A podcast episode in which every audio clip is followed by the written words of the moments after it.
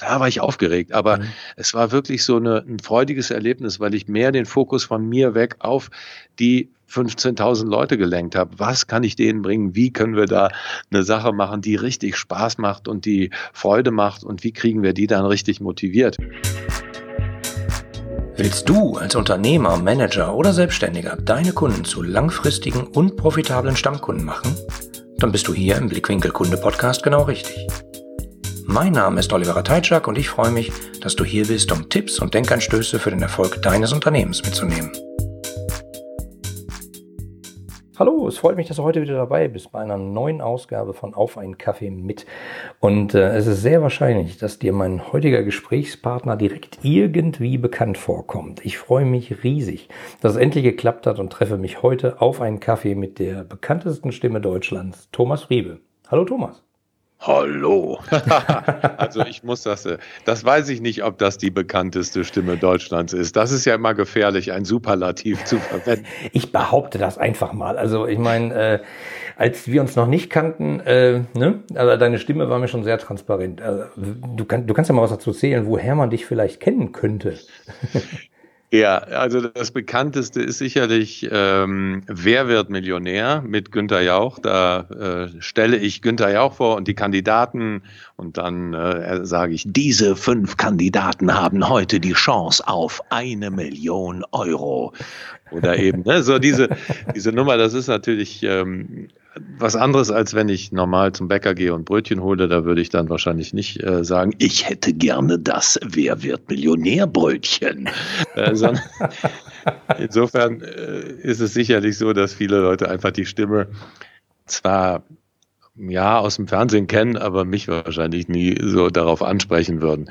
Und ich mache auch verschiedene Computerspiele Captain Ragnaros, äh, Feuergott Ragnaros heißt der aus äh, WoW, der brüllt dann richtig laut und äh, oder auch so ganz schräge Charaktere. Bei Call of Duty bin ich zum Beispiel Edward Richtofen. Ja, ich hole deine Seele aus dem Leib. Also so ganz bescheuerte Sachen, aber mein Tagesgeschäft ist eigentlich äh, TV.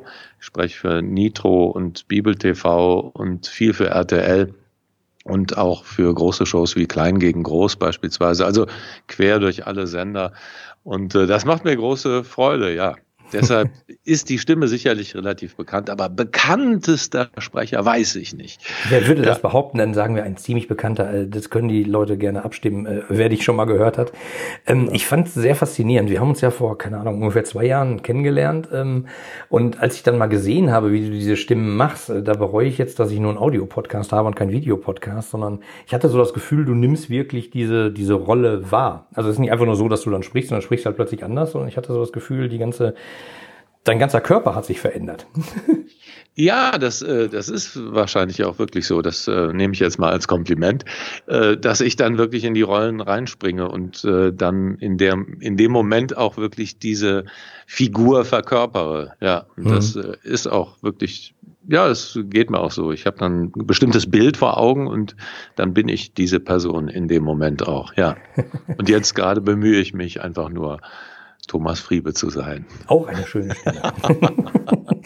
ähm, ich war ja mal auf einem Vortrag von dir ähm, und da hattest du dich am Anfang auch so vorgestellt und hast dann gesagt, ich bin der, ich habe schon wieder vergessen, wie er hieß, der von World of Warcraft und so und hast dann die Stimme nachgemacht und ich werde das nie vergessen, dass irgendeiner im Publikum komplett ausgerastet wäre, war wohl offensichtlich ziemlicher Fan und fand diese äh, Figur total toll und da merkt man halt, was sozusagen Stimme überhaupt für eine Macht hat oder was man damit beeinflussen kann. Das ist ja total unglaublich. Ja, das stimmt. Das ist echt so. Und äh, bei einem Computerspiel ist es äh, aktuell auch gerade so, das äh, habe ich jahrelang gemacht. Das ist dieser Richtofen bei Call of Duty. Und äh, aus, aufgrund einer naja, Verwechslung oder äh, eines Missverständnisses hat man da einen anderen Sprecher besetzt und die hm. Community hm. war halt da wirklich aus dem Häuschen. Ich habe Mails gekriegt und äh, Beschwerden und äh, Anfragen, warum ich das jetzt nicht mehr machen würde und so. Und dann musste ich sogar mal ein eigenes kleines äh, YouTube-Video dazu machen, warum und wie das dazu gekommen ist. Und da habe ich auch so gedacht, ja, Wahnsinn, ne? wie, wie Leute dann auch äh, bestimmte ja, äh, Figuren dann mit bestimmten ähm, Stimmen so belegen und die, für die das dann so wichtig ist, ne? weil das war echt eine Störung ihrer Welt, obwohl der Kollege das sicherlich auch gut gemacht hat, aber es war halt ein anderer Charakter in dem Sinne und das ist schon sehr äh, interessant und ich beschäftige mich schon seit ja, seit 20 Jahren damit, wie auch Stimme wirkt und wie man in Präsentationen beispielsweise auch sein, seine Stimme besser einsetzen kann, um mehr Menschen zu überzeugen. Und das, äh, da ist Stimme auf jeden Fall ein oft unterschätztes Instrument. Genau. Und genau deswegen bist du heute sozusagen auch hier. Also nicht nur, weil ich gerne mit dir spreche und weil ich das total gerne höre und faszinierend finde, wie du sozusagen äh, die Charaktere wechselst von jetzt auf gleich, ähm, sondern es geht eben darum, äh, den Hörern was mitzugeben. Und meine Hörer sind ja häufig Führungskräfte oder Leute, die sozusagen vor anderen Menschen präsentieren müssen. Und äh, da ist nun mal Stimme unter anderem ein Thema. Wir hatten hier in dem Podcast schon jemanden, der hat was über äh, Präsentationen erzählt. Der, die Petra Waldminghaus war vor kurzem da, die erzählt hat, wie man sich kleiden soll etc., was man da, worauf man achten soll. Und Stimme ist halt definitiv auch ein Bestandteil. Auf jeden Fall, ja. Und, und ja. Äh, was ich ziemlich witzig fand. Du hast am Anfang, also wenn man dich sozusagen kennt, du bist extrem eloquent. Ich meine, du sprichst vor, ich weiß nicht wie viele Leuten live, äh, du, du sprichst vor Millionen Publikum im Fernsehen. Ähm, und dann hast du eine Geschichte erzählt, die fand ich sehr beeindruckend. Das war zu deiner Radiozeit ganz am Anfang. Vielleicht kannst du, weißt du, worauf ich hinaus will? Ja, ich weiß, worauf du hinaus willst. es war wirklich ein traumatisches Erlebnis, was ich hatte, was auch wirklich meine Geschichte ausmacht und äh, was vielen Menschen auch Mut macht, dass man aus der größten Schwäche dann doch eine große Stärke erwachsen lassen kann. Und ähm, es war so, dass ich als junger Radioredakteur oder Volontär noch, also in der Ausbildung zum mhm. Redakteur, mhm. ähm, mit dem Mikrofon durch die Gegend, mit so einem mobilen Aufnahmegerät durch die Gegend gefahren bin und meine meine Beiträge gemacht habe. Und es hat mir unheimlich Spaß gemacht, mit den Leuten zu sprechen. Und es war alles kein Problem. Und dann auch im Studio zu sitzen und die ähm, Zwischentexte aufzunehmen, war auch alles toll. Und irgendwann kam dann mal mein Chef, mein damaliger Chef beim Radio, Georg Hausmann, der mittlerweile bei einem anderen Radiosender ist. Das war damals Radio In in Ingolstadt. Und ähm, er sagte, so, in zwei Wochen, Thomas, gibt's eine Nachrichtenschicht. Ich so, ja, ja, okay, alles klar, kein, kein Problem. Äh, in meinem jugendlichen Leichtsinn, damals Anfang 20. Und äh, aber ich merkte schon so, dass diese 14 Tage, bis es dann auf diese Nachrichtenschicht zuging, ich schon immer nervöser wurde. Und wenn ich so im Radio saß und Nachrichten gehört habe, dann habe ich schon immer genauer hingehört und die haben sich alle nie versprochen und die waren immer alle so sehr souverän und bei uns im Sender auch. Und da dachte ich so, ach, das wirst du schon äh, hinkriegen, aber ich merkte so, dass, dass, äh, dass die Anspannung immer stärker stieg und ja, wohl nicht ohne Grund, denn meine ersten Nachrichten waren wirklich die totale Vollkatastrophe. Also äh, es ging das Rotlicht an, da gibt's ja immer dieses On-Air, das hatten mhm. wir auch bei uns im Studio und dann weißt du, du bist live drauf und ich musste am Anfang nur meinen Namen sagen und das hörte sich dann ungefähr so an. Am Mikrofon Thomas Friebe. Bonn. Der Bundes, und so lange ist es schon her, ne? Bonn, Bundes, Bundeshauptstadt Bonn. Ne? Der B Bundesgesundheitsminister, Kanister, guck nach rechts, die Moderatorin mit solchen Augen, was ist denn da los? Und ich setz wieder an und setz wieder an und irgendwann habe ich nur noch Musik in den Ohren gehabt und dann hat sie einfach das Wetter vorgelesen auf dem Musikbett und äh, ich hat war raus. gerettet.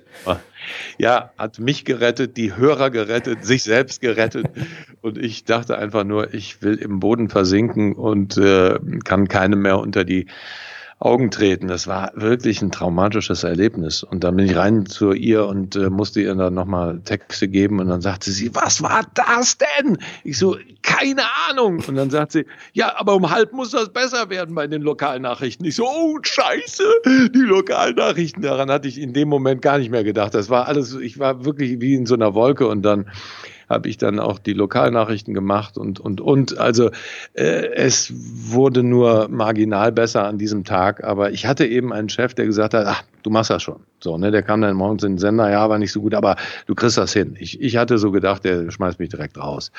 Und ähm, ja, ich glaube, weil ich ihn nicht enttäuschen wollte und weil ich einfach gedacht habe, ich muss das hinkriegen, habe ich mich dann auf die Hinterbeine gesetzt und es einfach äh, dann auch gekonnt. Und irgendwann war es dann so, die Routine war so da, dass wenn ich im Übungsstudio saß und das Rotlicht anging, ich richtig so einen Freudenkick gekriegt habe. Ja, jetzt kann ich zeigen, was ich kann. Und das ist ja oft so, ne, unsere größten Ängste sind dann oft die Sachen, die uns dann nachher den echten Kick geben. Und das war bei mir auch so. Und deshalb helfe ich heute Leuten eben äh, sicher und gut zu präsentieren, ohne Lampenfieber und ohne, dass sie eben diese Nervosität so äh, niedermacht. Genau, ja.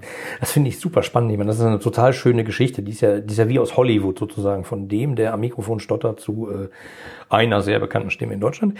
Äh, und äh, was war denn, was, was war denn jetzt so? Äh, hast du irgendwie eine Zahl von Zuhörern, äh, vor denen du mal gesprochen hast, wo es dir jetzt eher einen Kick gibt, als äh, dass du sagst, ich habe Angst? Ja, also äh, ich hatte jetzt im letzten Jahr habe ich vor 15.000 Leuten äh, gesprochen in der Köln Arena zum ähm, Mitmach-Chorfest des Erzbistums und da ging es darum, die ganzen Zuschauer auch sozusagen ähm, die kamen aus der Pause. Wir wussten, das wird sehr unruhig und wie kriegst du die dann auch wirklich konzentriert und mhm. ne, wie, wie kriege ich die dann? Und ich sollte so mit denen dann so ein bisschen was, ich hatte so eine Audio-Performance und äh, auch eine, eine, kleine Rede vorbereitet und ähm, musste die dann sozusagen nachher in das Hauptprogramm führen mit einer riesigen Laola-Welle. Und da muss ich sagen, da ging mir schon der Stift vorher, 15.000 Leute. So, ne?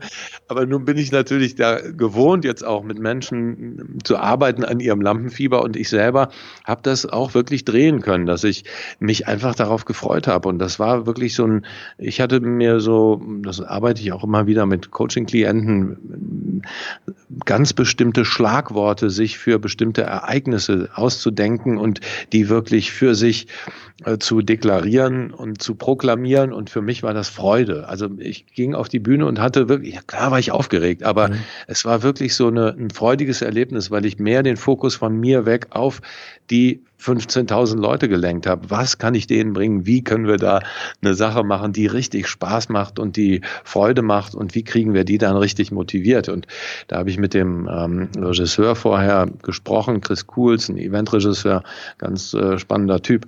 Und äh, da haben wir wirklich überlegt, okay, wie, wie kriegen wir das Ganze hin? Am Anfang eher mit Pantomime zu arbeiten mhm. und äh, eben nicht auf die Bühne zu gehen und äh, äh ich muss jetzt was sagen, sondern wirklich die Aufmerksamkeit Aufmerksamkeit der Leute so langsam zu ziehen. Und es ging erstaunlich schnell. Also es hat mich echt gewundert. Ich hätte so gedacht, na gut, du brauchst bestimmt zwei, drei Minuten, bis überhaupt so eine einigermaßen Stille ist. Mhm. Aber es ging wirklich erstaunlich schnell wenn du einfach Leute direkt adressierst, dann auch, ne, ich habe so ins Publikum gewunken und dann mit zwei Armen in den äh, in die Ränge hoch und so, ne, und dann haben die zurückgewunken und also so nur rein mit der pantomimischen Interaktion kannst du unheimlich viele Leute erreichen und dann als es klar war, okay, jetzt haben so 70 Prozent der Leute äh, die Aufmerksamkeit, dann brauchst du nur den Finger an die Lippe zu legen und auf einmal ist alles ruhig. Das Unheimlich. ist schon ein unheimliches Erlebnis und dann fängst du halt an und dann hast du auch deine Aufmerksamkeit und das ist natürlich toll. Also es hat schon echt extrem viel Spaß gemacht, wenn es auch schon auch herausfordernd war und äh, spannend, ja, auf jeden Fall. Finde ich total faszinierend. Ich sag mal, hier in dem Podcast, äh, da haben wir nur ungefähr 20 Minuten, da kriegen wir kein äh, Coaching hin sozusagen. Aber vielleicht hast du ein paar Tipps für die Zuhörer, so wenn sie nächste Mal vor, keine Ahnung, vor irgendeinem Gremium sprechen müssen oder vor, äh, manchmal reicht es ja auch, wenn, die, wenn, wenn man vor zwei Leuten sprechen muss, die aber eine besondere Entscheidungskompetenz haben, dass man einfach Lampenfieber kriegt. Vielleicht hast du ein paar Tipps. Ja, also ein Tipp, den ich eben schon gesagt habe, wirklich richte die Aufmerksamkeit auf das äh, Außen, also auf deine Zuhörer, auf den, der dir jetzt zuhört. Ob das im 1 zu 1 Gespräch ist oder ob das äh, eine kleinere Gruppe ist oder eine große. Was kannst du den Leuten für einen Mehrwert bieten? Und dann bist du in der Aufmerksamkeit in den anderen und bei den anderen und bist gar nicht mehr so in deinem ganzen äh, Kosmos drin und das hilft sehr. Die mhm Nervosität nach unten zu bringen. Dann ganz wichtiger Punkt und eigentlich der wichtigste ist Atmung. Die meisten Leute, wenn sie in die Aufregung kommen, sind unheimlich aufgeregt und sind unheimlich ähm, nervös, weil sie falsch atmen. Mhm. Also sie atmen sehr hochlastig, also im, im eher im Brustbereich. Das kennt man äh, von der Hyperventilation. Mhm. Dann geht, hört man auch sozusagen das mhm. Atmen. Ähm, und wenn du schön tief in den Bauch atmest, dann hört man dein Atmen auch nicht und das beruhigt mhm. sofort dein Nervenkostüm. Und da ist der Tipp auch länger ausatmen als einatmen. Also einfach einatmen, tief einatmen, aber versuchen doppelt oder dreimal so lange auszuatmen. Und das sorgt, sorgt dann einfach dafür, dass du ganz auf physiologische Art und Weise dein Nervenkostüm beruhigen kannst, weil du einfach dein Hirn und deinen Körper mit genau der richtigen Menge Sauerstoff versorgst und nicht zu viel, um dann umzukippen, sondern du beruhigst dich. Und das ist ein ganz äh, der, der wichtigste Tipp eigentlich. Und dann gibt's natürlich noch eine ganze Menge von Tricks und Tipps, mhm. die ähm, jetzt wahrscheinlich hier zu weit führen würden. Aber Atmung ist ein ganz, äh, ganz wichtiger äh, äh Punkt und eben auch dieses Mindset, an den anderen zu denken. Das wären jetzt mal zwei wirklich äh, Dinge, die, wenn, wenn die Leute das direkt äh, beherzigen, können sie einen großen Unterschied machen in ihren Reden und in ihrer Nervosität. Finde ich super. Ich meine, dass wir jetzt hier kein ganzes Coaching hinkriegen, ist ja klar, darum geht's ja auch gar nicht. Aber man soll halt, äh, irgendwas mitnehmen und ich glaube, das waren schon zwei super Tipps. Weil alleine durch die Atmung, äh, wer sich damit ein bisschen beschäftigt hat, da kann man eine Menge mit beeinflussen. Und dieser, dieser Trick, denk an den anderen, äh, das lenkt ja automatisch sozusagen von einem selber ab. Das ist ziemlich genau. gut. Finde ich großartig. Ähm, das war jetzt eine relativ schnelle Folge, aber ich glaube sehr intensiv. Ähm, wo können die Zuhörer denn noch mehr über dich finden äh, und deine Person, deine, deine Coachings etc.? Genau, bei mir auf der Website www.thomasfriebe.com, mhm. also Friebe ohne L. Die meisten sagen, nicht der Friebe. Nein, ohne L. Friebe wie der Friede, nur mit B wie Bertha. Also Thomas mit H, thomasfriebe.com. Mhm. Und da findet man eigentlich ähm, alles.